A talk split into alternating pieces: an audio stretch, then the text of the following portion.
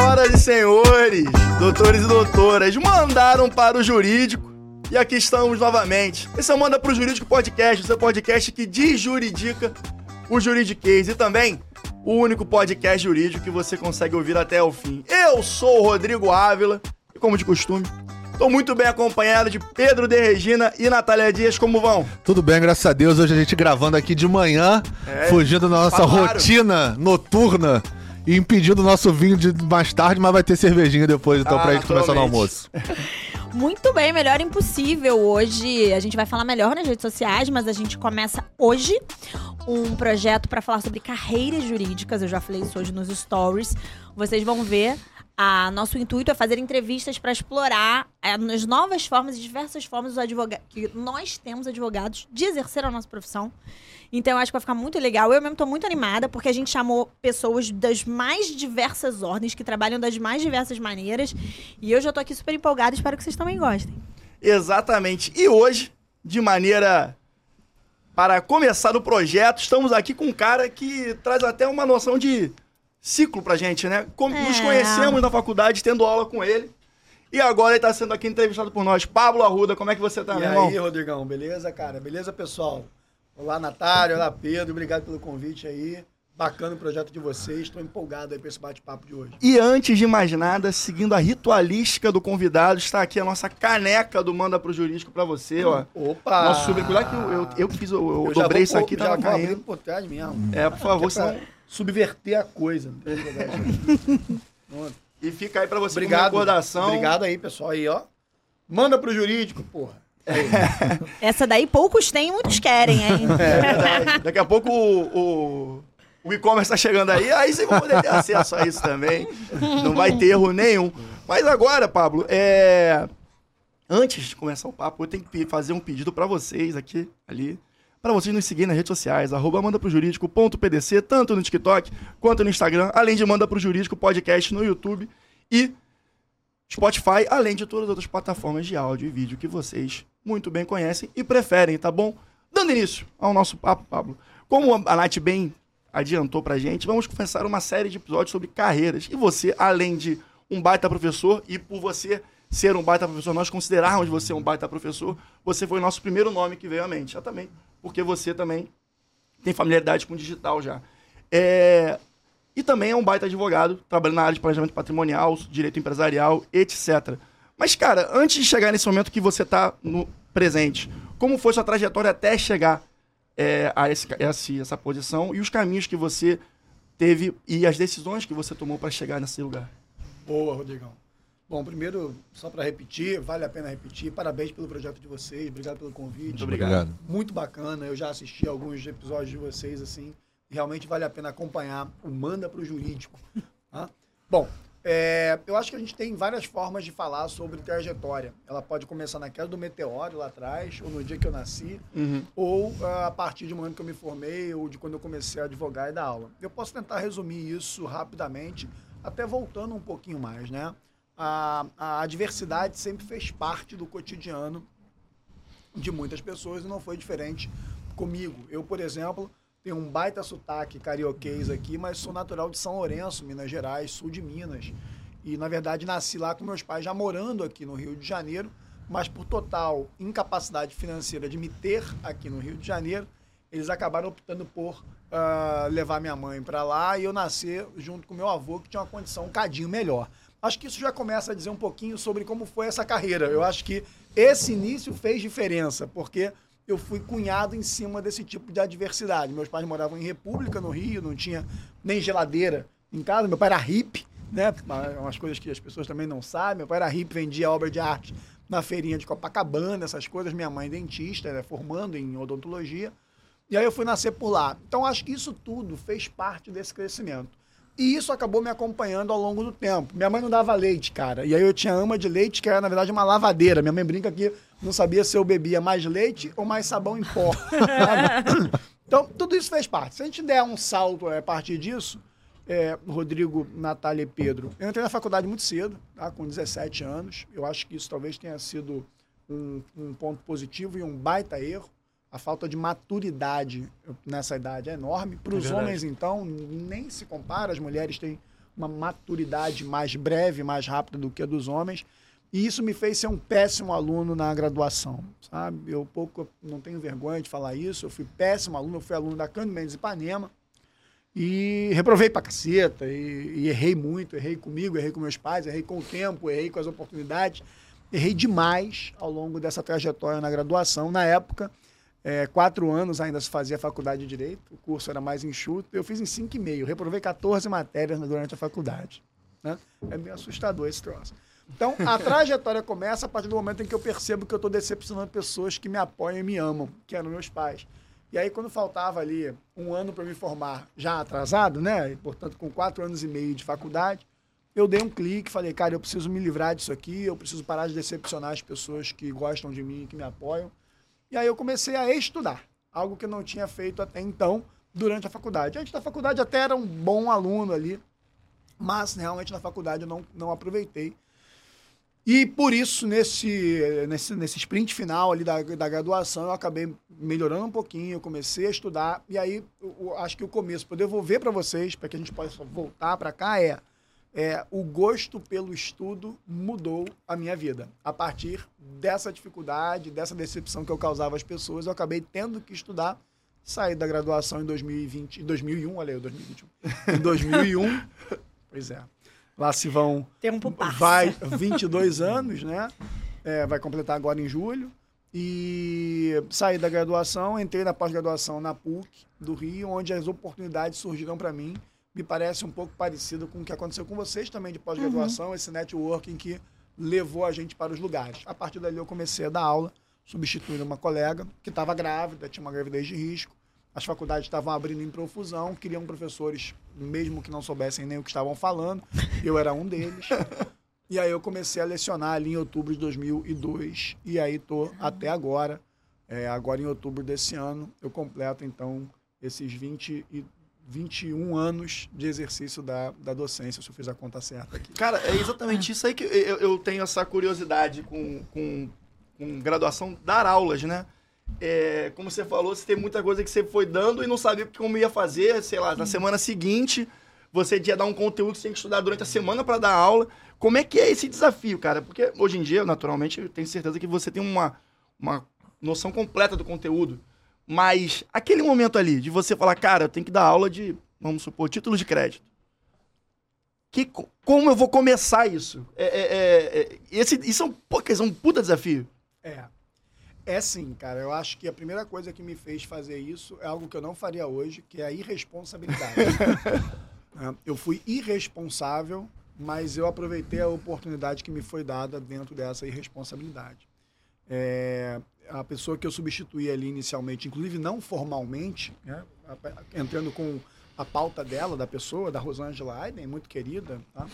É, ela, como eu disse, tinha uma gravidez de risco e ela dava aula de várias matérias diferentes, cara. Ela dava aula de administrativo, de marcas e patentes, de títulos de crédito, de introdução ao direito. E lá fui eu, a cada aula, fazendo isso. Então, eu acho que é algo que hoje, se eu tivesse que orientar o Pablo lá atrás, uhum. É, eu, eu, diria, não faça. Mas vendo o que ele fez, eu diria, que bom que você fez. É uhum. muito louco isso. Porque eu vejo, por exemplo, hoje o pessoal tentando se lançar na advocacia para o digital, que uhum. realmente é um baita um universo. Mas o que eu vejo bastante é, são pessoas que não estão ainda preparadas Sim. e que se lançam lá na careta. E eu digo, puxa vida, essa pessoa tinha que se preparar um pouquinho mais, talvez falte bom senso a ela, né? E, e, ou seja, se eu estivesse olhando o Pablo lá em 2002, eu diria, rapaz, calma, você não está pronto ainda, não faça. Mas olhando hoje, eu falo, putz, cara, que bom que você fez. Então é meio contraditório isso. Pablo, eu sabia que ia ser bom você ser o primeiro convidado, e a sua primeira frase já deixou claro isso, porque quando você fala da sua trajetória, é, você fala de uma trajetória que começa num insucesso. Que começa numa perspectiva de não de sucesso. Porque o que eu vejo é que muita gente senta aqui, a gente conversa aqui, e quando a gente fala da nossa carreira, a impressão que pode dar para a audiência é que a gente que tudo deu certo, que foi um só só subida, que eu só subi de, que todo mundo só subiu o degrau, quando não. Esse tipo de, de momento que acontece na nossa vida, eles são tão ou absolutamente fundamentais para a gente conseguir conseguir crescer. E aí você falou que você começou nesse momento, saiu da faculdade, entrou na pós-graduação substituiu a professora e começou a dar aula. E a advocacia, onde é que ela entrou? Ela estava caminhando junto? Muito bom, Natália. Na verdade, tanto a docência quanto a advocacia já estavam em mim desde quando eu cursava direito, ainda que mal aluno. Isso é muito curioso. Né? Eu já queria ser docente, eu já queria advogar, eu não tinha pretensão de fazer concurso. Acho que por covardia, por me achar incompetente para estudar o tanto que é necessário para passar num concurso, se eu fizer uma reflexão sobre isso. Mas realmente a advocacia e a docência já eram um querer para mim.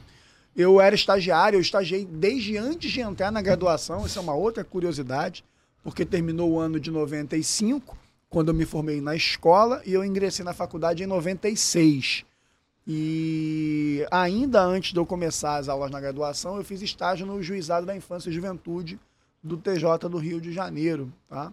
Era um período lá de digitalização, de sistema, né? Não tinha, pessoal, assim, sinto muito dizer, mas hoje acessar processos na internet é algo com que eu não convivia quando eu comecei a estagiar.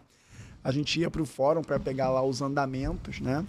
E então é, é, viver a prática sempre foi algo muito próximo. Isso aí, de, de várias coisas erradas que eu fiz, eu acho que esse foi um baita de um acerto.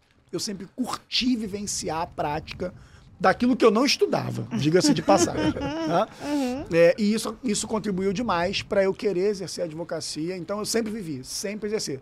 Me formei, é, seis meses depois eu tinha já aberto as portas com um escritório próprio desse tamanico, né? bairrista, aquela coisa de, de início mesmo, com toda a dificuldade do mundo, móveis baratos, pagos em cinco cheques das, da minha mãe, emprestados, e eu paguei a ela. Tem uma diversão por trás disso que dá um certo dá uma graça nesse troço aí. Não, mas é engraçado você falar isso, porque eu também tive algumas. Me identifico com alguns pontos que você falou. Então, dez anos depois eu entrei na faculdade que você entrou, pelo que você está falando. E eu também não tinha processo digital naquela época. Eu tinha que fazer carga. Eu comecei a estagiar desde o meu primeiro período. Porque foi uma coisa que meu pai sempre meio que impôs. No começo, assim, você tá entrando na faculdade, querendo ou não, teu pai ainda tem aquela ingerência sobre como vai levar, até porque ele te sustenta. E ele falava: você tem que você tem que estudar, beleza, mas você tem que principalmente trabalhar. Você vai aprender muito mais é, passando os perrengues, vendo as dificuldades da prática, do que você estudando, porque tem muita coisa que é teórica que você não vai aplicar na prática. Então, aprende na prática e estuda também para você poder complementar, fazer esse complemento que é, é necessário. Mas na prática você vai aprender. Então, desde o primeiro período, eu estagiei, por exemplo, na Defensoria Pública. Era um estado, nem existia estádio gratuito na Defensoria naquela época, era só pago, mas meu pai tinha um, um network lá com a Defensoria, ela conseguiu abrir essa exceção. Eu estagiei, depois eu migrei, fiz outros estágios, mas enfim, eu também desde o começo estagiei porque eu via muito importante isso. E uma coisa que, apesar de a gente pensar igual, tem outras pessoas que pensam diferente, é. Eu via muitos professores na minha graduação, eu também não fui muito bom aluno na graduação, também deu uma claudicada na graduação. é, é, não levei a sério como eu gostaria, mas são coisas que lá na frente você enxerga. Acho que na sua imaturidade, como você disse no começo, quando você entra na graduação, você não enxerga o quão é importante você se dedicar naquele momento. Eu, pelo menos, não enxerguei. E eu tive que compensar isso, e a minha primeira virada de chave é, foi quando eu fui atender pela primeira vez um cliente sozinho. E eu vi que eu estava extremamente deficitário no conteúdo técnico para poder atender um cliente. E aí foi aí o meu estalo, como você disse que você teve o seu, o meu estalo foi, cara, eu preciso parar para estudar. E aí eu meio que revolucionei a minha vida pessoal para me organizar e começar a estudar para me preparar para que o próximo cliente que eu tivesse que atender sozinho, eu soubesse responder e atender as demandas que ele estava precisando ali no escritório eu não precisar ter uma, alguém de bengala ali comigo para poder me auxiliar. Então, o meu estalo profissional foi esse. Foi quando eu tive que atender o cliente eu vi que eu fui deficitário na entrega do conteúdo técnico para aquele cliente. Então, eu parei para estudar muito naquele momento. Esse foi o meu primeiro estalo. Então, assim, é, é, é, essas questões são importantes porque, voltando, é, eu tive professores na graduação que eles me desincentivaram a estudar. Eu lembro que eu tive uma discussão com um professor nesse sentido. Ele falou. É estagiário. Estagiário, é, estagiário, estagiário, desculpa, estagiário. Ele falou, cara, você tá na faculdade, faculdade não é tempo pra você estagiar, é tempo pra você estudar. E assim, não só eu discordava pelo posicionamento que já tinha recebido em casa, vamos dizer assim, como na prática eu via que aquilo não fazia sentido. Eu falei, cara, beleza, eu tenho que estudar, concordo, ok. Não tive a maturidade, mas eu entendia que era importante. Mas eu sabia que eu tinha que estagiar, porque você aprende muito no estágio. O dia a dia do escritório de advocacia, ou numa empresa, ou no estágio público, quer que seja, você aprende muita coisa que não vai estar no livro. É, então, assim, é, é importantíssimo e eu não entendo muito bem até hoje o porquê daquele professor ter falado que eu não deveria estar estagiando e sim simplesmente focando na faculdade. Então isso é um insight que você teve, que eu também tive, que foram coisas que a gente passou na nossa experiência estudantil e profissional, que eu, eu super recomendo que você, se você conseguir alinhar os dois mundos, é o melhor do cenário. Mas se você não conseguir, não deixe de estagiar, porque aquilo vai te dar um estofo profissional para você poder Casca, né? O que, é, o que me leva a um questionamento que foi que eu fiquei pensando enquanto você estava falando.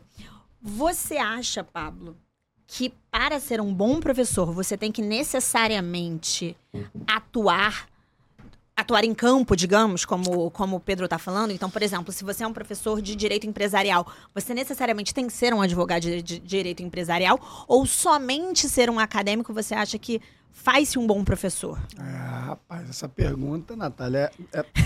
Bom, primeiro lugar é o seguinte, é, a gente, Aqui não tem perguntas fáceis. a gente não Pablo. vive de verdades absolutas, Claro. né? Então, quando eu ouço, por exemplo, o Pedro dizer que lá na graduação algum professor ou alguns professores orientaram que ele não buscasse focar muito no estágio Uhum. e mais no estudo, e muito provavelmente também foram meus professores na mesma faculdade, Uhum. e que muitos podem ser meus colegas hoje em lugares que eu Uhum. leciono, é, não há uma inverdade naquilo ali. Uhum. Só que é uma verdade que vai levar você para um certo caminho profissional. Então, o que eu observo, por exemplo, dos meus colegas que sempre foram muito acadêmicos e são geniais, e que tem uma produção acadêmica né, maior, não é currículo de LinkedIn, não é currículo de Instagram, não é currículo de TikTok, é currículo Lattes, tá? ou seja, foco no, no Lattes. É, Essas pessoas são sucesso naquilo que fazem, mas há uma maior dificuldade para monetizar aquele conhecimento. A, a vida acadêmica ela é mais dura para gerar maiores monetizações. Veja, não é só de monetização que vive o homem. cara. E aí, se você tem satisfação, gosta de estudar e aquilo te faz bem, e aquela ascensão acadêmica, aquela posição acadêmica te faz bem, bro, vai, Vai. embora, toca o barco. Tá? E isso é uma verdade para aquelas pessoas que assim disseram. É, e, e existem pessoas no meio acadêmico que acabam conseguindo monetizar, mas a, a posição de destaque tem que ser de tal grandeza que, obviamente, numa pirâmide, meu irmão, é, é muito mais na pontinha lá. Quando você executa conhecimento, claro, tendo algum conhecimento, né, você caminha para o campo maior da monetização. Então, eu tinha certeza absoluta que eu não queria ser um acadêmico, né, aquele que fosse uma pessoa criadora de teses, que fosse entregar isso para que outras pessoas pudessem ganhar dinheiro com aquilo. Então, é, eu primeiro acho que isso, tá? não há aí que se falar em verdades absolutas. É, eu concordo. Nesse caso, por exemplo, ele era um caminhos. juiz. Então, por Ah. isso que na cabeça dele, é, se você parar pra estudar, você chega onde ele chegou, por exemplo. Faz então, sentido. acredito que deva ser alguma coisa nesse sentido. né? Exatamente. E, e sobre é, dar aula e exercer a advocacia, se um depende do outro, obrigatoriamente não. A gente conhece excelentes advogados que não lecionam e, gente, potencialmente estão monetizando muito mais da- do que aqueles que fazem as duas coisas, porque é energia exclusiva, canalizada. Existem vários professores que não advogam, nem são magistrados, nem são defensores, nem têm carreira eh, jurídica que não como jurista e que arrebentam, vendem livro pra caramba e pa- palestra e tal. Mas eu não consigo entregar a minha docência sem as histórias que eu tenho para contar da minha advocacia. E eu não Aham. consigo entregar a minha advocacia sem a base técnica que eu recebo da minha docência. Quando você falou, Pedro, que lá, lá atrás você percebeu que você tinha que correr atrás do tempo perdido em relação ao estudo, algo que talvez várias pessoas que estão aqui devem ter tido esse sentimento, né? Sai da faculdade e diz, caramba, quem me dera poder fazer de novo, porque eu faria diferente. Exato. né? Cara, eu inventei essa moda. Quando eu comecei a dar aula na graduação substituindo, eu peguei as matérias que me foram postas. Eu fiquei assim, um finalzinho de 2002 e o primeiro semestre de 2003. E aí a faculdade me chamou para ser contratado. Eu fui contratado, carteira assinada e tal, da falecida Universidade da Cidade. E aí eu pedia a coordenação para o professor Francisco de Assis, Cláudia Franco, eu pedia para que eles me dessem matérias de base. Então, parecia que eu estava fazendo outra faculdade. Eu dei Aham. aula de introdução ao direito, eu dei aula de teoria geral do direito civil, eu dei aula de civil 1, 2, 3, né? Contratos, teoria dos contratos, contratos em espécie, obrigações. Eu fui dando aula dessas bases para que eu pudesse fazer a minha faculdade lecionando, né? Então, assim, eu ganhava dinheiro para aprender. Pra estudar. Cara, e foi, e foi uma opção. E eu pedi isso. Eu pedi, cara, deixa eu dar aula de tal coisa. deixa- Infelizmente, eu parei de dar aula de introdução ao direito porque eu, eu gerava evasão escolar, né? Eu reprovava 60% da turma e aí me chamavam. então, Não, não tem como você reprovar o primeiro período quase todo, porque aí o aluno Traumatizando a sai daqui pra Estácio. Por que, que você reprovava pra- todo mundo? porque eu precisava mostrar uma força que eu não tinha. Eu não Ah, tinha. entendi. Eu não tinha intelectualmente, eu não tinha de formação, eu não tinha barba na cara. né? Isso eu ia eu não perguntar. tinha, não nasceu, não nascia. Sei lá, que porcaria, essa que não amadurecia fisicamente. Eu usava óculos com meio grau, gente. 0,5, 0,25 de um lado, 0,5 do outro. causar Nem uma impressão, né? Tanto que eu não uso, mas para causar alguma impressão. E aí, ser duro era a maneira que eu tinha de me impor. Ainda que hoje, se eu olhasse para trás, se eu olhar para trás, eu percebo que foi uma baita de uma imaturidade.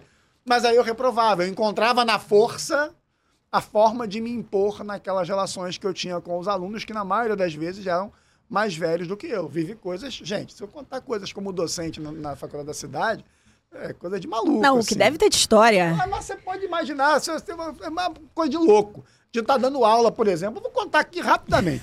Eu, eu comecei a dar aula formalmente contratado no segundo semestre de 2003 e eu peguei uma turma de nono período em falências e concordatas.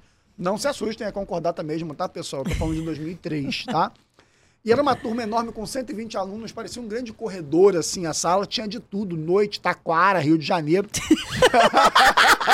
Meu irmão, tinha de tudo, de tudo, de tudo mesmo, tá? E aí eu tô dando aula lá, daquele meu jeito e tal, fazendo meus gestos, né? Eu sempre fui muito gesticuloso e tal. E aí, de repente, me levanta a mão um cara lá atrás, um careca, policial que se tornou um grande amigo. Porra, professor, pô, cara, você fica aí explicando muito com as mãos, mostrando o quadro, mas, pô, tem aqui o Rodrigão, o Rodrigão é cego. Aí eu, putz, cara, beleza e tal, que maneiro, né? Então, aí eu, porra, falei, cara, eu vou ficar mais perto desse cara, né? Pra ele poder melhor ouvir minha voz e tal. E aí eu andei o corredor, eu andava e voltava e ficava mais perto. Aí lá, lá na frente levanta a mão o cara, né? Professor, tô falando com uma dificuldade pra fala, mas falando, né? O, o senhor precisa ficar aqui na frente porque eu sou surdo, então eu preciso ler seu lábio. Cara, na mesma turma, no mesmo dia. e eu tava começando a dar aula, velho. Vem cá, senta um do lado do outro. Cara, que loucura. E assim, se tornaram grandes amigos, pessoas que eu tenho um carinho enorme. Alguns deles, inclusive, volta e meia, fazem cursos meus. E eu tô falando de 20 anos Caramba. Caramba. pra trás, sabe? Mas são desafios que a gente vai encarando ali nesse começo. E eu não tenho dúvida, Natália, para responder definitivamente. É, pode ser diferente para cada um.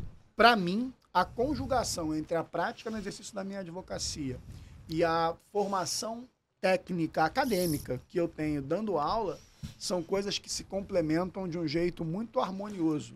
Para mim. Cara, é só pra gente não perder um gancho aqui, gente. Vocês não têm noção, eu curto tantas entrevistas que, ó, eu faria esse manda pro jurídico aqui, vocês não têm. Você falou um negócio de construção de autoridade, que isso hoje em dia é uma coisa que a gente fala muito aqui no podcast, a gente vê muito construção. A internet, ela suscita isso.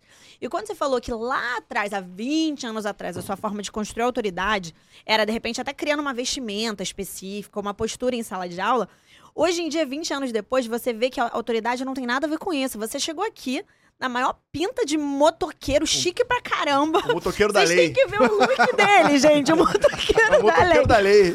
Cara, com um super background, com respeitabilidade absurda, um professor que o Rio de Exato. Janeiro inteiro conhece. Isso em nada tem a ver com a forma como você fala. Você é um cara extremamente leve na forma como você se comunica. Isso que eu ia abordar. Isso em nada tem a ver com a roupa que você tá usando, se você tá usando um terno XYZ, se você tá usando um óculos pra passar. Em nada tem a ver. A autoridade, ela vem da sua construção de conhecimento do que você fez.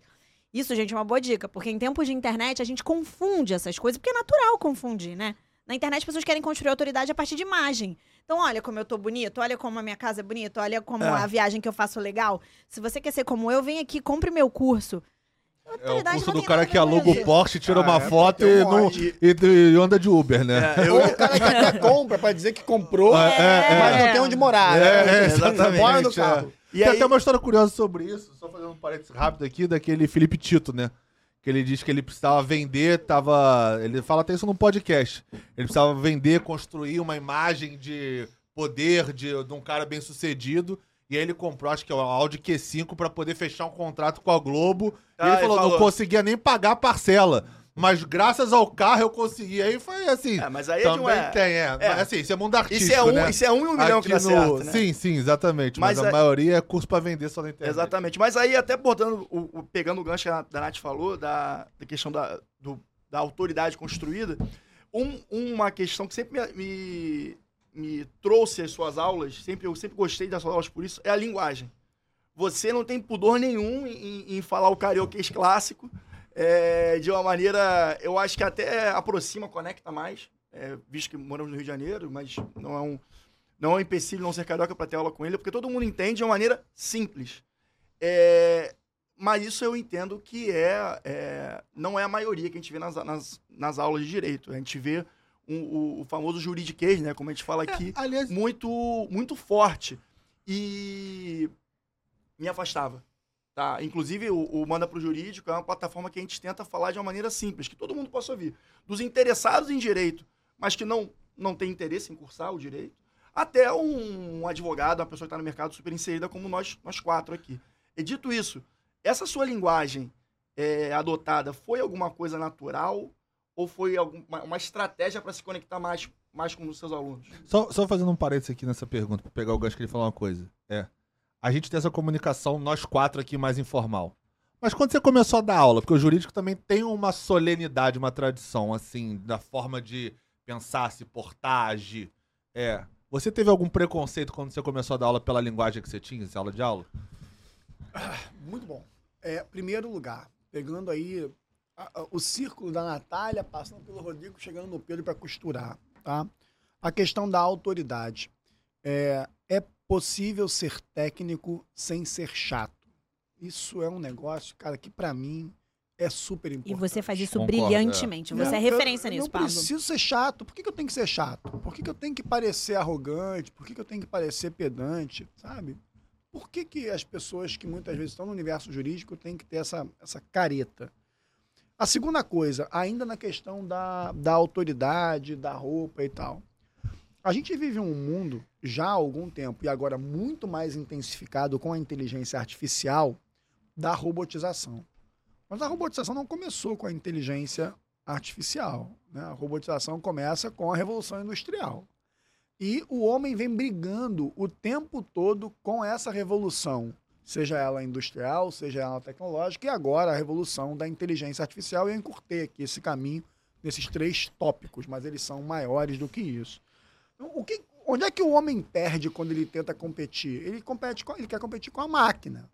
Então, imagina, eu consigo apertar parafuso de carro muito bem. Vamos botar uma máquina e talvez ela não aperte tão bem quanto eu. E aí eu vou ficar brigando com um sistema que arrumou uma máquina que aperta parafuso. A mesma coisa em relação ao conhecimento jurídico. né? A gente tem uma OAB, por exemplo, que fica brigando com as ferramentas eh, tecnológicas para a advocacia, Lotex, né, Legal Tax e tal. Cara, que babaquice, cara. Meu irmão, se eu tiver incomodado de conseguir ou não avançar com a minha profissão, porque tem um robô com quem eu acho que compete comigo, cara, vou fazer outra coisa, cara. Assim, eu, eu sou incapaz, eu sou incompetente, tá? E aí, de novo, o que que isso tem a ver com a roupa? Pronto. O que que tem a ver com a linguagem, com a forma de se comunicar e tal? O mundo não tá afim de comprar robô. O mundo tá afim de usar robô, é diferente. Então, se você se porta como um robô, você não será comprado no sentido de conquistar, você será usado. É, quando você olha a figura, por exemplo, dos advogados, e aí me perdoem, por favor, mas eu vou estigmatizar. Até porque esse estigma é criado pelo próprio sistema. A gente brinca, né? Os Faria Limers. Os advogados que atuam com direito empresarial na alta casta de São Paulo, e aí não é só em São Paulo que tem Faria Limers, por isso que eu disse que eu ia estigmatizar, né? Mas que tem que ter aquele padrão dos ternos que são absolutamente é, envelopados, né? Que se botar um alfinete estoura de tão envelopado que é. Aquele sapato sem meia, com a calça. pa- pa- é, como é que é? Pescador. pescador, a mochila é, estilinho marrom. Cara, uma boa. É. O que diferencia você de outro se você se porta totalmente igual aos demais? E aí, Rodrigo, para te responder, personalidade. eu acho que uma coisa que sempre, pra mim, foi importante foi a questão da personalidade. Perfeito. Desde que quando eu comecei. Ainda que eu tenha começado sem nenhuma autoridade técnica, porque eu não tinha, e eu impunha uma autoridade através da força, ok, é, é o que eu tinha naquela É uma época. insegurança também sua, Tota- né? absurda insegurança, absurda insegurança. É, eu nunca deixei de impor a minha personalidade. E por uma razão que hoje eu entendo ótima para o mercado, mas que naquela época era o motivo. É, é muito difícil a gente ser aquilo que a gente não é. É muito difícil Concordo. você dormir alguém que você não é. É muito. As pessoas, muitas pessoas adoecem mentalmente porque vivem personagens e quando percebem são outra coisa. A gente vê algumas pessoas no meio digital, não só do direito, mas de outras áreas, que adoeceram, que tentaram suicídio, que é, saíram de cena um tempo para cuidar da cabeça. E quando você vai ver, boa parte daquilo é o conflito entre você e o seu alter ego. Então é muito mais fácil eu ser eu mesmo. Tá entendendo? Assim, então, quando eu ando assim, é porque sou eu mesmo. Obviamente que eu não ando assim o tempo todo, que alguns clientes eu vou atender de terno, óbvio. é. Mas é isso, é sobre é sobre personalidade. Eu acho que as pessoas compram muito personalidade. Ah, um aviso aos advogados: vendam sua personalidade, cara. É isso. Eu Sabe? muito. Vendam personalidade, pô. É. É aquele negócio de você ir pra internet. Você quer fazer planejamento sucessório? A holding vai salvar a sua família. Você vai conseguir salvar o patrimônio porque o patrimônio pode ser corrido pelo imposto. O Estado vai tomar seus bens. Cara, para, tira. Pô, dá uma estudada e fala, fala do seu jeito e, E- tal. Exatamente. E não só é, nessa linguagem técnica também, mas eu também vejo é, a gente agora está cada vez mais en- en- entranhado no digital. Eu vejo as pessoas falando para a câmera como se estivessem reproduzindo o que está escrito no livro. Só que, cara, o seu alvo é uma pessoa que não é advogada. Então você não tem que falar como se estivesse é, escrevendo um livro. Sendo assim, encontrar a sua personalidade para poder comunicar e conectar com o seu prospecto, com o seu lead, eu acho que é um caminho muito mais na- fácil, natural e mais efetivo também. É, assertivo. porque, Cara, acho perfeito. é. Tem que ter personalidade, você tem que saber sua personalidade. Você não pode querer ser o que as pessoas querem comprar que você seja. Eu acho que eu vejo muito é, eu preciso passar essa imagem porque é isso que vão comprar de mim. E aí você acaba fugindo do que você é naturalmente pra entregar o que as pessoas estão demandando de você, que não necessariamente é o que você tem pra entregar. Então eu acho que essa questão que você falou de personalidade é perfeito. Mas você não respondeu a minha pergunta. Você sofreu preconceito com a linguagem é, mais informal na docência no seu início? Ou foi algo que foi tranquilo de você lidar depois e você viu que aquilo era só uma forma de ser assim? É, eu acho que todo exagero, ele traz efeitos colaterais. entendeu?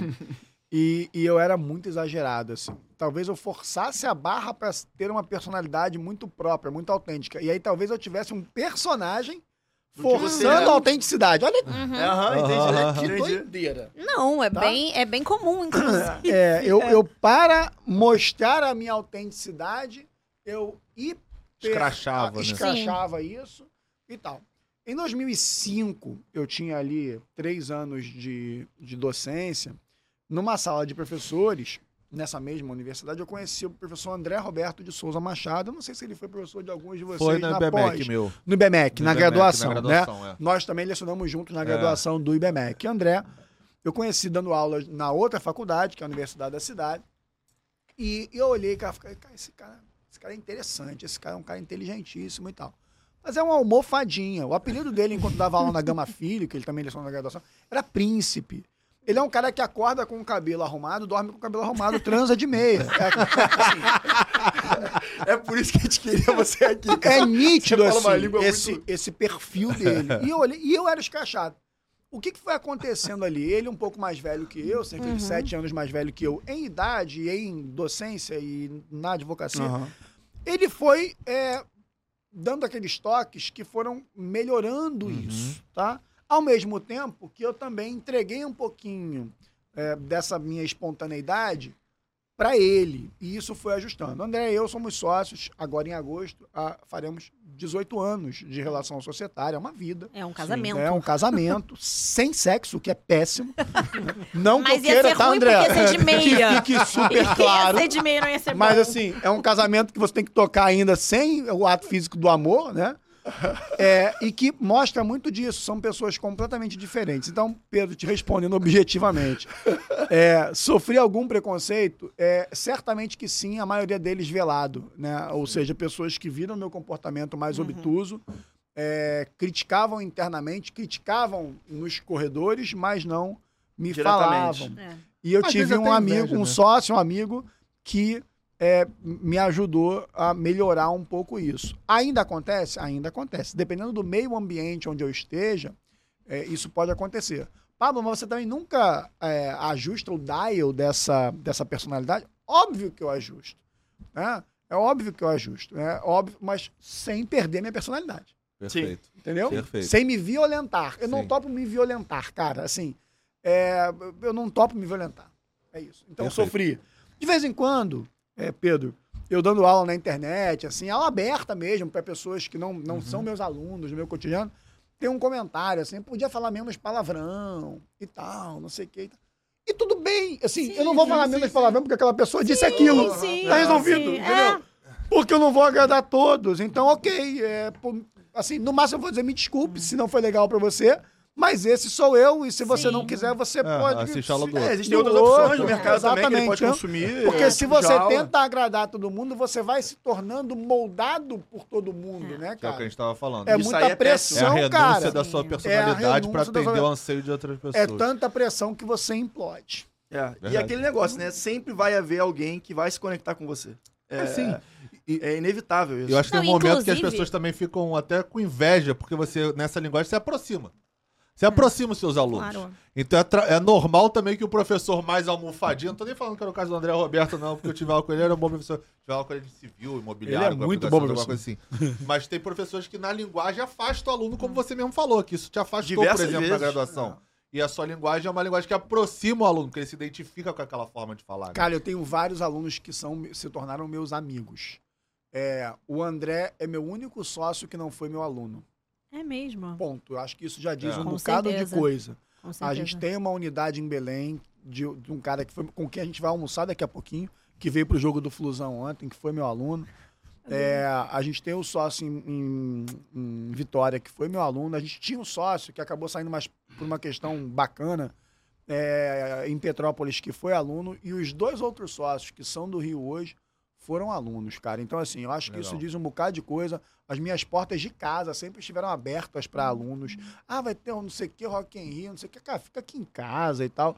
Então, assim, eu acho que eu colhi frutos positivos em relação a isso no meu lado humano, entendeu? Sim, você é uma pessoa muito acessível. É. Eu já cansei de pedir dúvida com você, tirar dúvida, pedir uma é informação, verdade. uma jurisprudência, alguma coisa. Isso eu posso falar aqui pra todo mundo. Ele nunca negou e nunca deixou de responder. Inclusive, ele sempre passa o- a dica. Se ele tem informação, ele passa. É. Ele não é uma pessoa que centraliza a informação. Não, inclusive, ele é uma no caso que com- difunde. no, inclusive, no caso concreto, pra chamá-lo pra cá, eu, eu chamei ele no mesmo WhatsApp que ele disponibilizou em aula. Quer dizer, tá, É, tá- é, a acessibilidade permanece. Caiu E, alguma coisa no óculos. Cara, com isso ficam dois pontos muito bons. Primeiro, gente, a autenticidade, ela cria vínculo. É, obviamente que a virtude está no caminho do meio. Se você está desenvolvendo o seu eu profissional, você tem que entender que o seu eu profissional, o seu eu numa mesa de reunião, não é o seu eu num bar ou o seu eu na- no sofá da sua casa. Todo mundo sabe disso. Mas você ser autêntico, você se preservar, você se respeitar, respeitar o que funciona pra você, ou como você é, ou como você vai se manifestar, isso é muito importante, porque isso cria vínculo, gente. As pessoas passam a te respeitar por isso. Não inventa um personagem, porque ele não vai colar. É. Cara, não vai colar. As pessoas sentem, elas sentem esse cheiro. E mesmo que elas não saibam, elas sentem esse cheiro. Total. E outra coisa, isso que os meninos falaram é verdade, gente. O Pablo é exatamente assim. Essa questão de você ser acessível, porque a gente também tem uma, dá uma aliada meio de um pensamento esquisito, de que a gente acha que a inacessibilidade tem a ver com ser melhor, Com né? uma escassez, É, assim. então assim, você vai, fala valoriza. comigo, manda uma mensagem, aí eu demoro três semanas pra te responder. Pessoalmente, profissionalmente, sentido, entendeu? Isso, isso acrescenta. Não é melhor você trocar, você ser sincero ali nas relações? Inclusive, Isso é. o, o, o- a gente recebe bons elogios em relação ao Manda pro Jurídico por isso, que a gente vai lá e responde, assim, no mesmo dia, Mas as esse coisas. daí, Rodrigo, eu nem nunca entendi. Quando eu respondo as pessoas no direct, as pessoas me mandam. Nossa, Nossa, eu fico você é chocada que você é acessível." acessível. Eu falo, gente, a Stone vai, vai cruzar comigo no Mundial fazendo compra. É, né? Tô de exatamente. brincadeira, né? Tá achando que a Pelo gente tá amor de. Deus, Cara, eu né? me divirto que muito com isso? Aí, outro dia eu fui. Acho que foi o congresso de, de Goiânia, né? Aí tá, acabou, não sei o quê, aí tira foto, assim, assim, assado. Aí no grupo depois, o pessoal falando do próximo congresso que vai ter agora de planejamento em agosto. Aí, pô, vou, vou tirar uma foto com o professor, vou tirar uma foto, tá? Mas é claro. Aí a outra pessoa, não, mas ele é acessível pra tirar foto. Eu falei, gente, eu não sou a Bruna Marquezine, não, velho. Assim, pô, caceta, velho. Por isso, cara. Eu isso é morro de rir com esse troço, sabe? Então, Muito assim, bom, mas cara. agora Mas é pegando- porque não é todo mundo que é, Pablo. É. Não, É eu sei, verdade. não, eu sei. Mas é uma opção, tá entendendo? sim, Assim, sim, é uma sim. opção, algo É que eu personalidade. escolhi, algo que eu escolhi, Como entendeu? você é. Exatamente. E agora tá pegando, o, me veio um, veio um gancho legal aqui na cabeça, que você dá aula há muito tempo e você, como bem disse, tem uma relação muito próxima com seus alunos, enfim, abrindo as portas das casas, para casa, quando estiver pelo Rio, o aluno, etc. É, acho que talvez, é, empiricamente, assim, sem, talvez até naturalmente, sem nenhum planejamento, você foi criando um senso de comunidade muito forte na sua, no seu grupo de alunos, etc. E Eu tenho certeza que são vários. Por exemplo, quando a gente fez aula com ele na, na, na LLM Direito e Negócios, a primeira coisa que ele fez foi abrir um grupo de WhatsApp com a gente. Sim. E sim. lá ele passava os julgados. Que tem até hoje, Tem inclusive. até É, hoje. tem né? até E- e hoje. Eu divulgo, eu divulgo nosso episódio lá ainda. É, Eu acredito que era pra isso, o pessoal também divulgar seus trabalhos, talvez os Ah. textos, encontros. Trocar, enfim, né? Trocar. Eu acho que a advocacia. Cara, nós somos um- 1,4 milhão no Brasil. Se A, a, possibilidade de troca nossa é, é- é muito grande, então por que não é, lançar mão dessa, dessa oportunidade? Mas não era isso que eu queria falar. Agora, é, você está indo num caminho agora digital forte. É, a gente tem observado nas suas redes sociais, nos seus projetos profissionais. Esse senso de comunidade, o quão relevante você acha que é para sua para essa tua nova fase da carreira? Cara, eu acho que foi absurdo como ponto positivo. Assim, eu acho que foi um ativo não programado. É, Tá? imagino, Ele nem- nem é, tinha, é um né? fruto em colhido 2000 ali, exatamente. É um fruto que não foi programado, mas que foi é, imperioso para mim, tá? É, eu, eu- essa coisa de ir para o digital veio a partir é, de uma outra dificuldade. As dificuldades são incríveis, velho. Puta, você tira a pessoa da zona de conforto, cara, É, é, do é verdade. cacete, tá? Então, eu, eu, durante a pandemia, eu me divorciei, tive que me reinventar, é, e a partir dessa reinvenção, junto com a questão Foi da na pandemia, pandemia... essa chave pro, pro digital? Sim. Eu, eu dei aula online durante muitos anos, onde não se tinha essa coisa do digital, né? Os cursos preparatórios para concurso É verdade. tinham as aulas online, mas Sim. num outro modelo. Não era um modelo. online quando eu fiz. Não é, exatamente. Não era um modelo de lançamento de curso, tá sim, certo? sim, Os cursos sim, tinham sim. seus cursos presenciais Era outro e também ali, né? online. Alguns eram puramente online. Eu dava aula em, em aquário, né? A gente chama de aquário, que são aqueles estúdiozinhos com vidro e tal. Aham. Mas não de lançar, né? Então, assim, de lançar meu próprio curso online veio a partir da pandemia. E eu explorei positivamente muito desse, desse contato que eu mantive com os alunos. Eu tenho, sei lá, cara, 200 grupos de WhatsApp de turmas de pós-graduação e outras turmas, inclusive dos cursos. Isso foi muito útil. Especialmente porque, se eu for fazer uma análise, é, eu, não, eu, não, eu não jogo o jogo completo de quem vive do digital, né? As pessoas que vivem do digital têm uma rotina muito grande em relação a postar. Conteúdo. Aquilo né? é religioso, aquilo ali é algo sério, tem que ser. Sim. Tem. E tem que ser. Mas eu nunca consegui ser plenamente. Então, às vezes, eu não tô afim. Entendeu? Às vezes eu tô afim de jogar videogame. Eu não tô afim de postar. De novo, aí é aquele negócio. Eu, eu peco e perco pelas escolhas que eu faço. Sim. Mas, por outro lado, essa captação, né, essa aproximação veio por, por outros canais que estavam ali disponíveis. E isso foi aumentando organicamente ali a questão do posicionamento na, na internet. É algo que eu acho muito incrível. Acho que vocês estão cobertos de razão em relação ao idioma que a gente lida nesse meio digital, inclusive para entender bem quem é a pessoa que a gente quer atingir Sim. aquilo que nós chamamos de lead para quem Uhum. vive no digital, mas dizendo aqui mais, né, quem que a gente quer atingir? Então, se você, por exemplo, quer vender direito de família para pessoas que vão comprar o serviço do advogado, cara, você tem que mostrar problema e solução. Não é dispositivo jurídico, né? Sim. Exato. Não é- Claro. Não é assim, não, o STJ, tá beleza, olha só. Os tribunais entendem assim, então você tem que botar problema e solução, problema e solução.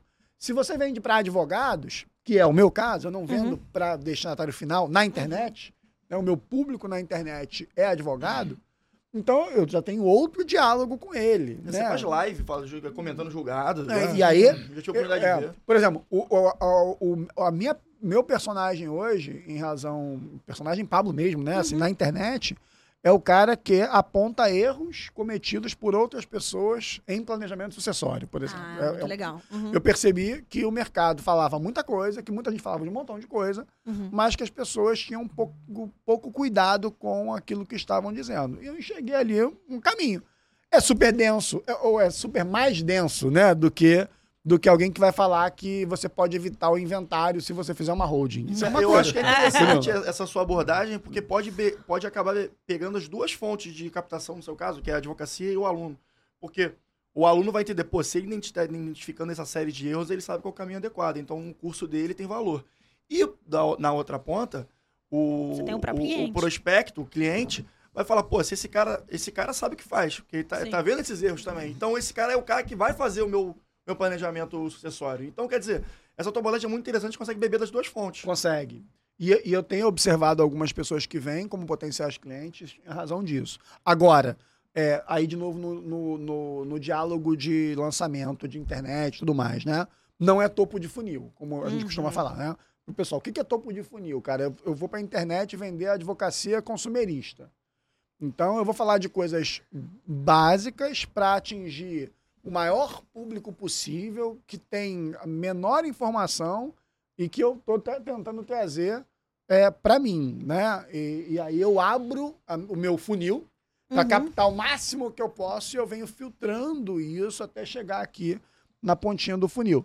O meu público não é topo de funil, não adianta, eu não consigo. eu não co- eu aí, de novo, é violência. Quando a equipe me diz, não, você tem que falar uma- um pouquinho mais básico para atingir mais topo de funil, eu falo, cara, eu posso, eu posso melhorar um pouco, mas eu não vou ficar falando que o inventário é ruim, que não sei o que. Não sou eu. Mas entendeu? isso também, Pablo, assim, obviamente eu não sou uma estrategista digital, estamos aqui engatinhando nisso, mas isso até me parece muito sensato, porque o público que você vai atingir pro- provavelmente é um público, pode ser eventualmente high ticket, e aí, gente, na estratégia digital tem qual é o ticket médio das pessoas que quer atingir, e com isso também o, o que aquela pessoa de fato quer saber. Porque às vezes você vai atingir 500 mil pessoas, mas vai fazer sentido pra você? Talvez seja melhor você atingir 20 mil pessoas que de fato façam, façam sentido pra você. Número também, ele é muito relativo, Muito né? A questão lá, relativo. quanti, É a conversão. a quantidade, a quantidade ele é, ela, ela pode não, não te agregar positivamente, dependendo. E aí depende sabe? do produto que você vende. É, É, e planejamento, planejamento acessório é um produto Entendeu? super high ticket. Então, É. Muito, então muito. possivelmente, o cara, quando já tá procurando alguém para fazer um planejamento sucessório, o cara já tem as informações básicas, possivelmente. Ou, ou- e um ele te profissional que caminho. faz planejamento sucessório também é um profissional que ele, ele é um profissional mais, como é que eu poderia dizer, mais Refinado? refinado, é, mais refinado. Não é um produto tão que tem uma demanda tão grande como, por exemplo, uma demanda consumerista, É. porque todo mundo tem uma conta da, da Light, da Claro, da Vivo, as que pessoas, você eventualmente as pode- pessoas estão e, falando rapidamente disso, né, para não, não desvirtuar tudo, mas as pessoas estão tentando tornar commodity o planejamento sucessório. Eu acho isso um baita erro, tá? Eu acho isso um erro crasso, assim. É, por outro lado, não vejo nenhum problema de você falar para topo de funil para trazer um Uhum. produto que seja de volume. E aí eu vou acompanhando as pessoas que vendem na internet. O, que- o que muda um pouco aqui é como você quer lidar com a sua advocacia, Sim. tá? É, eu tenho um objetivo muito claro para mim. É, eu não quero trabalhar muito. Uma confissão, eu não gosto de trabalhar. Entendam isso. Eu, Pablo, Uhum. não gosto de trabalhar, eu não gosto de trabalhar mesmo. Ah, mas quem faz o que ama não trabalha nunca e tal. Mentira. Mentira, porra! Mentira. Olha, veja, dar aula pra mim não é essencialmente trabalhar, tá? Eu curto pra caramba. E quando eu tenho que fazer obrigatoriamente, porque eu tenho, né, já se torna um pouquinho mais dolorido, não deixa de ser. Então, eu até outro dia eu tava conversando isso com, com um aluno meu, um mentorando meu. Falei, cara, você todo dia aposta que acordou às 5, que já malhou, que às 6 está tá saindo pro escritório, que você almoçou em 15 minutos, que você fez 18 reuniões no dia, que você foi dormir às 11, acordou às, foi dormir meia-noite, acordou às 5 de novo, E você tá achando isso do cacete, velho. Será que é? Como as pessoas vão interpretar esse teu comportamento? Entendeu? Que você trabalha muito, ponto. Entendeu? É, eu, a- eu acho que se você vende para topo de funil, você tem uma tendência maior de ter que trabalhar muito. Ou virar um baita gestor. Sim, botar Ah, muita gente cara, ali é embaixo outra de você. pegada. É. Eu vou trabalhar com conflito é, imobiliário, de lançamento imobiliário. Eu vejo um cara na internet que vende isso. A gente vai acompanhando lá os patrocinados, É, né? Sim. Então eu vou eu- e, e vou olhando, aprendendo, tudo mais.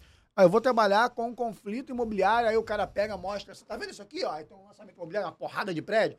Eu já peguei 400 clientes aqui, não sei o que, isso é um potencial do cacete. Eu olho aquilo, chega a me dar triplicque. eu fico imaginando, eu tenho que lidar com 400 pessoas, meu irmão, Tá você tá maluco. Tá maluco, eu não quero isso você. nem a pau, pica-pau. Não quero, porra. Agora, tem gente que quer. Agora, o cara que quer, ele tem que entender o seguinte: eu não vou atender 400, Não fazer reunião mesmo, com não.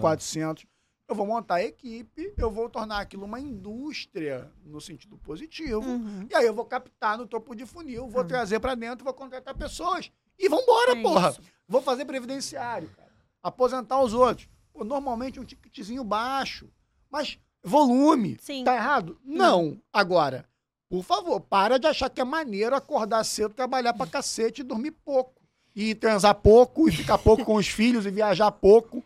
Tá entendendo? Aham. Não, assim, não é maneiro e não é sustentável, né, Pablo? Não. A meta é viajar, cara. A meta é viajar. Tá entendendo? Assim, é pegar para assim, ah, vou ali viajar e tal. E aí, Uhum. vou. Claro. Entendeu? Então, é meta de vida. Eu tenho 45 anos. Não parece. Eu tenho uma meta. Obrigado. Eu tenho uma meta de vida. Eu tenho mais 10 anos trabalhando. Depois, parou. Não importa como esteja. Isso é que é, é- isso é, que é interessante. Não importa como eu esteja naquele momento. Porque eu acho que a gente não veio aqui para trabalhar. pô. A gente veio aqui para viver. Entendeu? Verdade. Assim. Então, é isso. assim. Não, tem, vai muito, eu acho que vai muito na, na- na- no senso de propósito, né?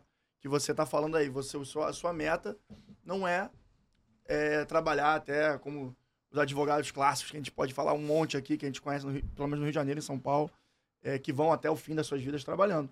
É, para eles pode fazer sentido também isso. É. E tá tudo certo. Isso aí. É Isso, isso. aí. Entendeu? Isso. É, Eu acho que é mais ou menos por aí. Você não tem essa. Você, o seu projeto é até- até 5-5. Então, construa e planeje-se, principalmente também, para chegar ao 5-5 da maneira que você acha que é sustentável para sua vida. Mas, isso eu concordo, porque é senso de, do que faz sentido na vida da pessoa. Mas, a gente já trouxe aqui uma psicóloga pra conversar. É diferente de você romantizar essa- o volume excessivo de trabalho. Porque isso também não faz bem pra gente. Não Sim. faz. O tanto que decorrem várias doenças que estão sendo muito discutidas hoje. A gente trouxe A gente um tá episódio incrível. tudo Qual que é o agora. episódio, Rodrigo? É da Carla. sei Episódio da atrás, Carla. É muito bom, gente. Muito bom, porque Carla assim, é uma Dantas, né? perspectiva Dantas. do impacto do trabalho jurídico, óbvio, manda pro jurídico, numa perspectiva profissional de uma psicóloga, pra falar, cara, trabalhar muito, excessivamente, é muito bom? Não, gente, não é muito bom. E não é muito bom pra ninguém. Você percebeu que Trabalhar a vida toda, ok, mas você trabalhar a vida toda de uma forma que você leve isso de forma saudável. Exatamente. Foi inclusive o esporro que eu ontem no médico quando eu fui levar meu exame. Tá Ó. trabalhando muito, começa a focar mais na tua saúde.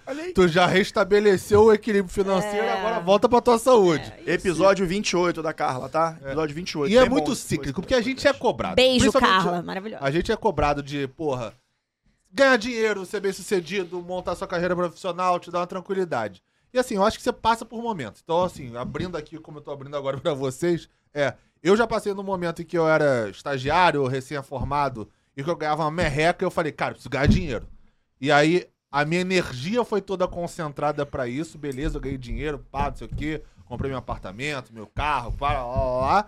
E agora eu já tô na fase de reequilibrar esse- esse- esse- essa dinâmica. Esse momento. Agora eu tenho que focar mais em mim, mesmo Pedro pessoa física, né, o meu, meu CPF, do que o Pedro pessoa jurídica, sócio do escritório, porque é isso, traz essas coisas. A gente mesmo tem um advogado que trabalha em parceria com a gente, cara de um puto escritório gigante, o cara saiu porque ele tava tendo burnout, tava Ele ficou maluco. hospitalizado cinco Cara, dias. isso que você falou, Pedro, eu acho que é um ótimo exemplo, porque a gente também não tem. Não dá pra também achar que a vida é um eterno equilíbrio. Às vezes você tá no momento que você tem que dar uma pancada. Meu É. primeiro semestre esse ano foi o caos, o caos. Eu tava com ferida na cabeça, muito estressada. O que, que eu tô tentando fazer? Um segundo semestre um pouco mais equilibrado. Gente, e assim vai. Cara, e assim vai.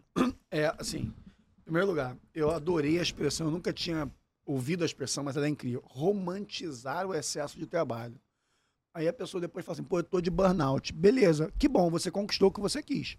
Me parece que algumas pessoas vão em busca do burnout. Sabe? Isso é verdade. Vai- Aí quando chega lá, a pessoa reclama que chegou lá. Quando na verdade ela deveria ganhar uma plaquinha. Parabéns. Você é um conquistador. Fez tudo pra chegar Você lá, né? fez e conquistou o seu burnout. Entendeu? É verdade. Agora, concordo super com você, Pedro, em relação a momento. É. Eu tive fases da minha vida, cara, que eu dava aula todos os dias, de manhã e de noite, advogava à tarde e dava aula final de semana, inclusive domingo. Eu passei um período de seis meses dando aula todos os dias mesmo. Mesmo. Mesmo. Não é? Ah, não, mesmo. O pessoal até brinca, né? Eu tenho uma tatuagem do Johnny Walker na perna. Aí, ah, você é cachaceiro, não sei o quê. Cara, sabe qual é a lógica dessa tatuagem? Eu fiz nesse período. Andarilho. Eu, é Johnny o Walker. Keep Walking, cara. É. Eu não tinha tempo nem de reclamar, eu só tinha que olhar pra Uhum. frente e andar. Eu não Isso. tinha, não havia tempo pra reclamar. Porque começou a abrir oportunidade de dar aula em cursinho, eu dava aula em dezenas de cursinho, literalmente, passava dois meses na Bahia dando aula, eu tinha, tinha um filho é, nascido, tanto é que quando ele fez dois anos eu vup, desacelerei para poder vê-lo crescer. Uhum. Mas até ele fazer dois anos, eu passava dois meses fora. Eu ficava duas semanas no sul, duas semanas em BH, mais duas semanas na Bahia, dando aula em cursinho pra lá e pra cá. E fez parte. E foi importante para que eu pudesse estar aqui hoje. Então a gente tem que tomar muito cuidado com o momento de vida. Eu também não quero dizer isso agora, pegar um garoto com 23, 25 anos que acabou de formar, tá ali com 3, 4 anos de formado, e o cara achar que, bom, agora é hora de eu parar, porque eu ouvi o Pablo falando que o negócio vai trabalhar. Pera lá, gente. Pô, Não é eu, tenho, momento, eu, eu tenho 45 anos, claro, é, óbvio. 22 anos de advocacia.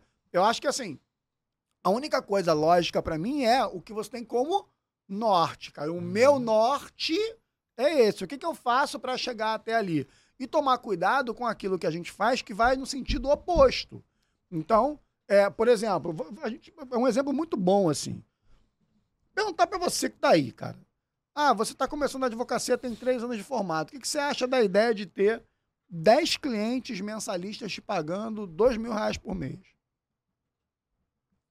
Muito provavelmente, boa parte de vocês olhou e falou, que do cacete, velho. Eu tenho 20 mil reais por mês, garante que eu pague o aluguel, que eu pague não sei o que e tal. Dá para jogar o jogo bem. É, é, mas é uma falsa sensação de que você está indo bem. Porque você, na verdade, está se tornando empregado daqueles clientes, está na folha de pagamento deles, não vai ser valorizado, porque na verdade ele vê você tal qual ele vê um prestador mensal que cuida da internet do escritório dele, da, da indústria dele, a empresa que faz a manutenção e limpeza, o escritório de contabilidade, você é mais um dos prestadores de serviço. Advogado não. Se você for visto como prestador de serviço, bro, prestador de serviço, não é preconceituosa a fala, ela é metafórica, entra pelos fundos, velho. Prestador de serviço entra pelos fundos. Ah, tem um prestador aqui no condomínio. tá? Eu sou síndico do condomínio que eu, que eu moro, né, de casa. Ah, um- chegou aqui um prestador e tal. Olha a expressão que, que é usada nesse meio ambiente, entendeu?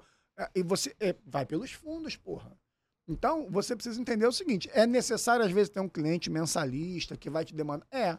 Mas aquilo não pode ser seu objetivo. Ah, quem dera eu tivesse mais 10 desse, mais 10.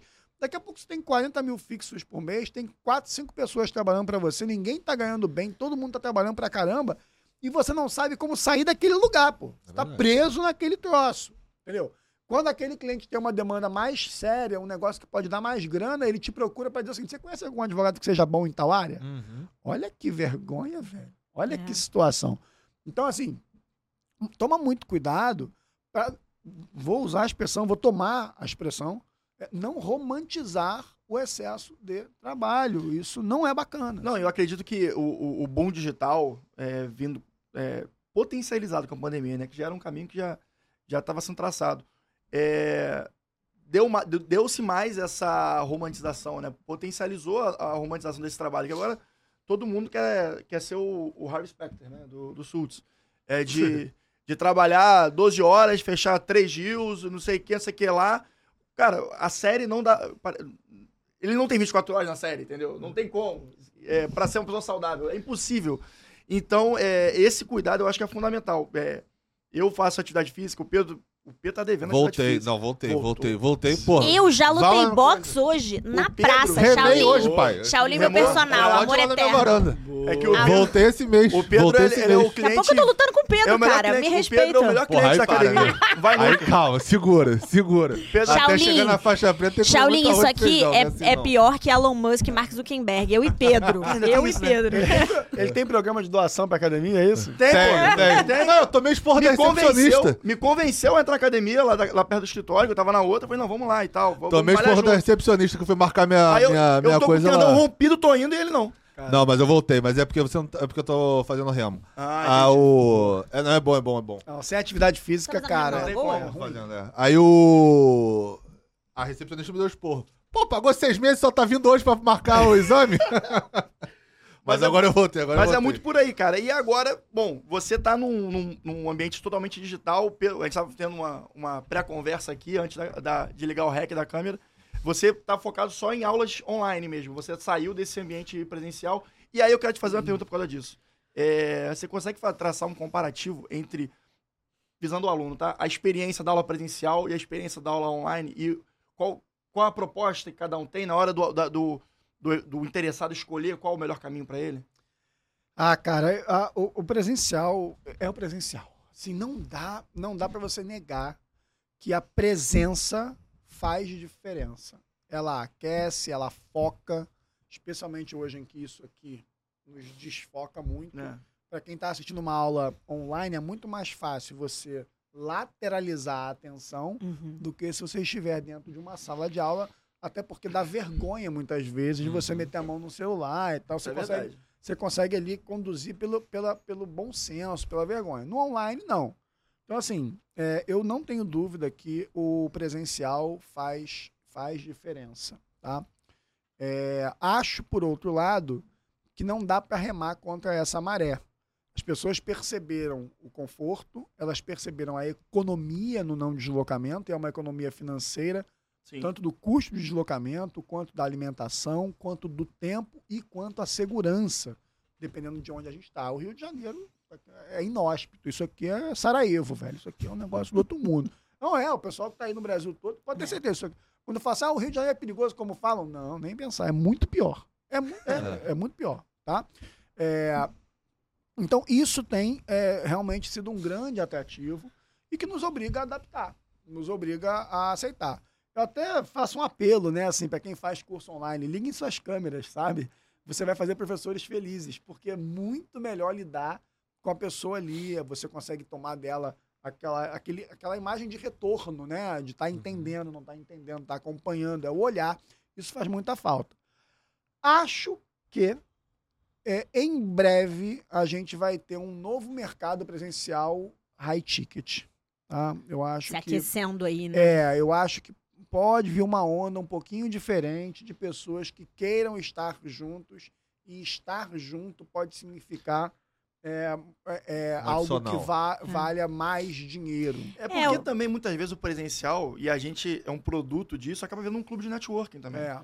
Então, é, quer dizer, eu firmei uma, uma, sociedade com o Pedro no escritório, entrei, é, viramos sócios lá no escritório que já- ele já, já, já trabalhava. Fizemos uma plataforma de comunicação jurídica aqui É. com nós três na Nath, agora você tá aqui. Quer dizer, isso tudo aqui, essa, essa mesa aqui é produto de um networking de um curso presencial. Eu acho que depende muito do curso. Então, por exemplo, a FGV, quando eu entrei na FGV, um dos motivos que eu escolhi fazer o LLM da FGV foi network. Eu falei, ali tem game. E teve. E teve. Teve. É o que eu falo. Eu, em seis meses de curso, pelos insights do Clô e seu, eu consegui pagar o meu curso Excelente inteiro. professor também, Gustavo É, Clô. muito bom. Eu consegui pagar meu curso. Isso é muito em maneiro. seis meses, por insights que vocês deram, que obviamente eu adaptei pro, pra realidade do meu cliente, porque eu precisava fazer. Mas aquele, aquele insightzinho que você deu, que a a gente tava conversando, essa aula, o insight que você dá prático, o Clô também fez isso, fez eu ganhar dinheiro a ponto de eu conseguir pagar o curso. Então ali já valeu. E Depois não era um curso e barato. não era um curso Não, barato. não, não. Aí depois teve ainda o Rodrigo, a Natália, o Rodrigo no escritório no primeiro momento, a Natália no segundo momento não manda pro jurídico também. E parcerias fora assim, pessoas que eu tenho assim, que eu levo até hoje como amigo. Raquel, que a gente conhece. Pô, a E gente fora você ter uma, uma lista telefônica qualificada pra você ter uma questão, Sim, pegar o telefone e falar, cara, tô exato. com essa situação, você consegue me Então, ajudar? assim, Vamos fazer uma parceria? É, Fala eu acho que tem preço. cursos que são importantes o presencial. Porque, por exemplo, No meio do nosso curso entrou a pandemia. E a gente começou a ter pelo Zoom, num determinado É verdade, momento aula. uns 3, 4 meses. Eu acho que perdeu muito a FGV naquele curso, entendeu? Porque é um curso Especialmente pela pra isso. expectativa, né? Sim, você É. você sim. vivia uma expectativa que foi um quê? Exato. Quem começou direto no digital Não tem não, experimentou Não e, tem quebra. consequentemente, Não tem não tem quebra. O, o- eu vou contar um negócio pra vocês, pra vocês entenderem o, o- o quanto que isso que a gente tá falando aqui é verdadeiro, tá? É, o- qual é a maior plataforma de venda de negócios e cursos jurídicos hoje? Vamos lá. Qual é a maior Hotmart. plataforma? Hotmart, Hotmart. a maior plataforma que tem. A Hotmart faz evento para pessoas desse meio ambiente, Uhum. né? Esses eventos são online ou presenciais? Presenciais. Aham, presenciais. Aham. Mas, mas Não, isso é, que é, é, Não, acabou, ô Pablo, mas isso, mas isso que você falou, ontem eu tava. YouTube faz evento é, presencial dos, ma- dos maiores youtubers. Ontem eu tava tendo uma conversa exatamente sobre isso, assim, era uma questão aí chegava num ponto de, ah não, mas aí a gente vai quer fazer um evento mais high ticket esse para determinadas pessoas que estão dispostas a pagar para fazer a troca presencial. Aham. E aí eu comecei a ver isso, por exemplo, a gente está num momento muito de mentoria. A internet vende muita mentoria. Então, a mentoria presencial, que seja essa mentoria de imersão, de um, dois, três dias, você tendo palestra e trocas, isso está começando a valer muito. Eu tô começando a ouvir falar de mentoria de 50 mil, óbvio, que aí é para um Flávio Augusto, né? Outro, outro, outro cara, né? Outro posicionamento. Mas eu acho que isso aí, não só uma tendência, tá vindo assim, muito sólido. E eu vou te falar que eu, eu, eu já. eu- essa tendência que você tá, tá vendo acontecer da, dos- dos- das aulas online high ticket. Não, não é online, é presencial. Presencial, desculpa, exatamente, presencial. Eu acho que faz muito sentido e até um paralelo com o que a gente estava conversando sobre advocacia. A gente está falando agora sobre ensino, né? Agora vai falando com advocacia, quando o cara pega no topo do funil e o serviço é mais simples e com maior volume, tem mais clientela, e quando é um serviço mais refinado, como planejamento patrimonial, planejamento sucessório, e o ticket é maior. É mais ou menos a mesma, mesma proporção. Evento- é, eventos presenciais, você não consegue escalar. Então, por isso você aumenta o valor. Claro. Porque tem o diferencial, tem o network, etc. A própria reunião presencial com o cliente, né? Sim, claro. Já no evento, já, já no- no- nas aulas online, a escala é maior, mas também o valor é menor, porque é- é- o ticket é menor. Então, quer dizer, é um paralelo interessante você observar, do ponto de vista comercial, financeiro, essa, essa dicotomia desses dois tipos de. É uma lógica de escassez que você Exato. pode aplicar para venda de Rolex ou para venda de, de curso presencial. Lógico. Cara, fa- faz um curso que vai ser na sua casa com um jantar a pizza lenha Uhum. para 10 pessoas. E Eu cobre o vou. quanto você quiser, É. dependendo do nome que você tem no mercado. Sim, tá? exatamente. Agora, exatamente. eu vou confessar um negócio pra vocês, uma confissão, tá? É, eu, eu, eu, eu perdi o desejo de ir pra rua fazer qualquer coisa depois da pandemia. É. É, e isso não é um lado assim, ah, você tava em depressão, você tá em depressão. Não, é, eu adoro a lógica de ficar em casa. Vocês hoje estão fazendo eu vir para o escritório, porque, para quem não sabe, o meu escritório fica no shopping aqui ao lado do shopping onde a gente está fazendo essa gravação agora, né? É a segunda vez no mês, o que é algo não usual, porque eu venho uma vez por mês para reunião mensal. Eu não, não venho. E é uma opção. Alguns clientes querem reunião presencial e eu tento encaixar no dia que eu tenho a reunião mensal da equipe no escritório, porque eu não quero sair. Atividade física, eu montei uma academia dentro de casa. E o personal vai todo dia. Não parece, mas é porque eu fiz a cirurgia de vesícula, então eu tava um, um mês sem malhar, né? E você sabe que a, a, A academia fica- é cruel. Se- Ah, pô, é cruel demais, É. né? Muito cruel. Você, seis meses você malha, três semanas você fica sem malhar. Acabou, né? tá Acabou. dos três meses É. Exatamente. Mas assim, é, caraca, é bom demais ficar em casa. Uma que coisa, assim, uma confusão aqui. É, mas rolou comigo. Eu me mudei na pandemia por causa disso. Eu mudei de apartamento porque eu falei, cara, quero estabelecer mais o meu ambiente em casa, ser um lugar que eu quero ficar muito. Eu tô, tô super alinhada com você. A qualidade de vida aumenta muito, né? Tô percebendo que daqui a pouco a gente vai montar uma academia de advogados. Tá todo mundo aqui focado no exercício. Male, é, male aprenda direito.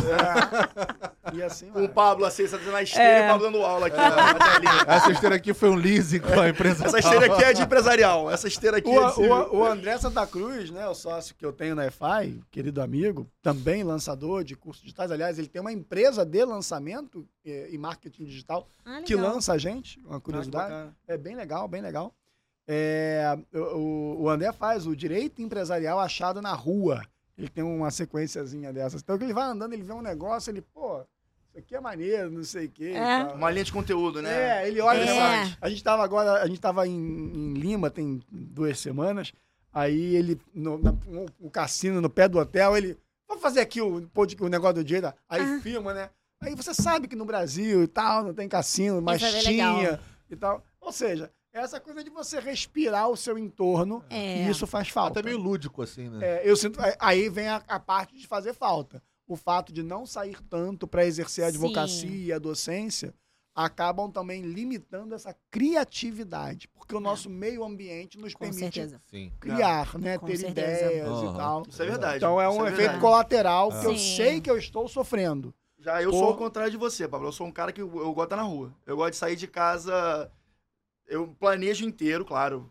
Me planejo, levo a roupa da academia, levo não sei o quê, mas eu, eu, eu preciso da rua. Justamente, como eu sou um cara mais criativo, a gente trabalha com conteúdo e tal, eu preciso ver exemplos na minha vida pra pegar como referência pra aplicar na minha linha de conteúdo, no meu exercício, no meu atendimento, no meu exercício de advocacia. Eu preciso disso. É, é- talvez, eu- talvez, ser um- talvez pelo fato de eu ser um pouco mais jovem que você, eu tenha essa necessidade ainda. Cara, o Eduardo, então, meu eu sócio, preciso muito disso. Eduardo, meu sócio na área tributária, foi meu aluno no IBMEC, aqui na Barra, na pós-graduação. Ele, a gente tinha uma unidade, ele já tinha uma unidade do escritório dele em Jacarepaguá, morava lá, eu moro em Jacarepaguá, né? Ele morava lá.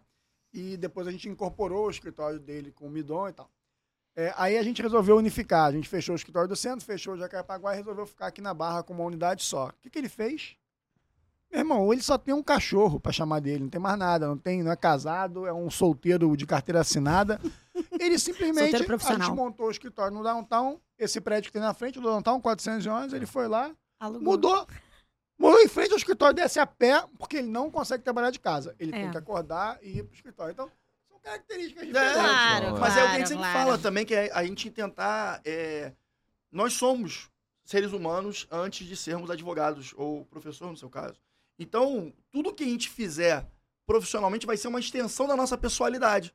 Não tem jeito. Então, encontrar os melhores caminhos para a gente adaptar na nossa vida profissional a nossa essência de- eh, como ser humano, cara, é o mais natural e é o que menos afeta, né? O aquilo E é- psicológico que a gente estava falando anteriormente. E é por isso- violentar, É, e é por isso que eu acho que volta na autenticidade, porque quanto mais você busca fatores externos pra alimentar quem você é, seja você que gosta de ir pra rua, ou eu gosto de ler, eu gosto de poesia, eu gosto de filme, isso tudo É me referência. alimenta e forma a profissional que eu sou, Tudo é sem dúvida referência. nenhuma. Então, assim, eu acho que sair de casa é importante, concordo, assim, ver. Mas, assim, insights que você tem, muitos você pode ter dentro de casa, e uma coisa que prejudica muito a gente é o Instagram, o celular, essa coisa. A gente fica meio emburrecido. Isso era uma coisa que eu queria falar, Pablo. Mas a gente já tá né? há, há uma hora e pouco falando, mas é sobre. A gente tá começando a estudar e aprender de um jeito diferente, né? A nossa. A gente é de uma geração, eu sou mais jovem, o Rodrigo também, aí o Pedro e você, que a gente pegava livro, estudava. Mas eu, Eu gosto não de sei. estudar o livro até Eu hoje. não- mas Eu também claro, porque a prefiro gente é livro, de outra cara, que geração. o A gente é de outra geração. Mas será que um aluno que tá entrando agora na graduação, ou que ele tá fazendo a primeira especialização dele, será que ele estuda e ele aprende da mesma forma que a gente? Acho que não, mas o engraçado, só voltando aqui àquela questão do curso, que eu acho que depende do curso da FGV, é um curso que eu acho que tem que ser presencial do LLM, por exemplo. Mas eu fiz uma pós-graduação que ela foi 100% online. E eu achei sensacional.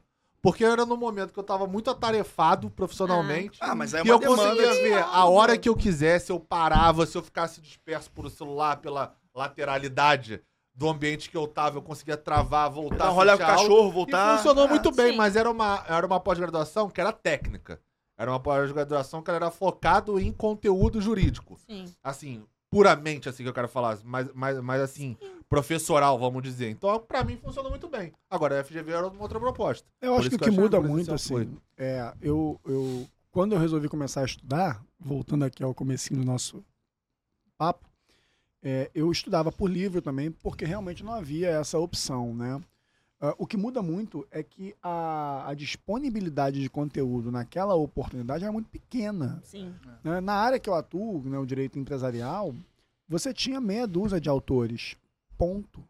Ponto. Então, assim, ah, eu- livros, beleza, você compra esse, esse, esse, esse. Acabou a história. Hoje, a, a entrega de conteúdo, inclusive de livros físicos, inclusive de livros físicos, é enorme. Então a gente é, a gente é bombardeado por um conteúdo, um excesso de conteúdo que cansa. E, e não tem jeito. Então a gente tem que mudar a forma como a gente lida com o aprendizado, porque mudou a quantidade de informação É. que, gente- que chega para nós. Não dá para eu querer, eu acho, continuar estudando do mesmo jeito que eu estudava é, em 98, em 99, 2000, é, com a quantidade de informação que tem hoje. É eu preciso encurtar caminho, né? Então a internet ela acaba sendo um encurtador de caminho. Ela, ela, ela encurta esse acesso de Se bem informação. filtrado, né? É Exatamente. Isso que eu ia falar, mas isso é, é- é- é tão bom quanto ruim ao mesmo É. tempo, né? Porque você tem que saber qual conteúdo que é relevante e é bom, né? Mas pelo saber- menos você tem o que filtrar hoje. É. Aquela- Antigamente era tão, era tão menos Escasso, né? que a gente não tinha muito o que filtrar, era o que vinha. Eu, É. eu não sei, entendeu? Assim, Sim. O, o E- Marcos Mota fala muito isso, que o maior desafio hoje em dia das, das pessoas que convivem com a internet, ou seja, né, Todo mundo. 95% do Brasil, pelo menos, é, é a habilidade de curadoria de conteúdo. Você tem que ser o curador do conteúdo que você vai consumir. É interessante pra você consumir isso pra, de acordo com seus objetivos? De repente não é, cara. Então é, é um não que você tem que saber falar na hora de você É.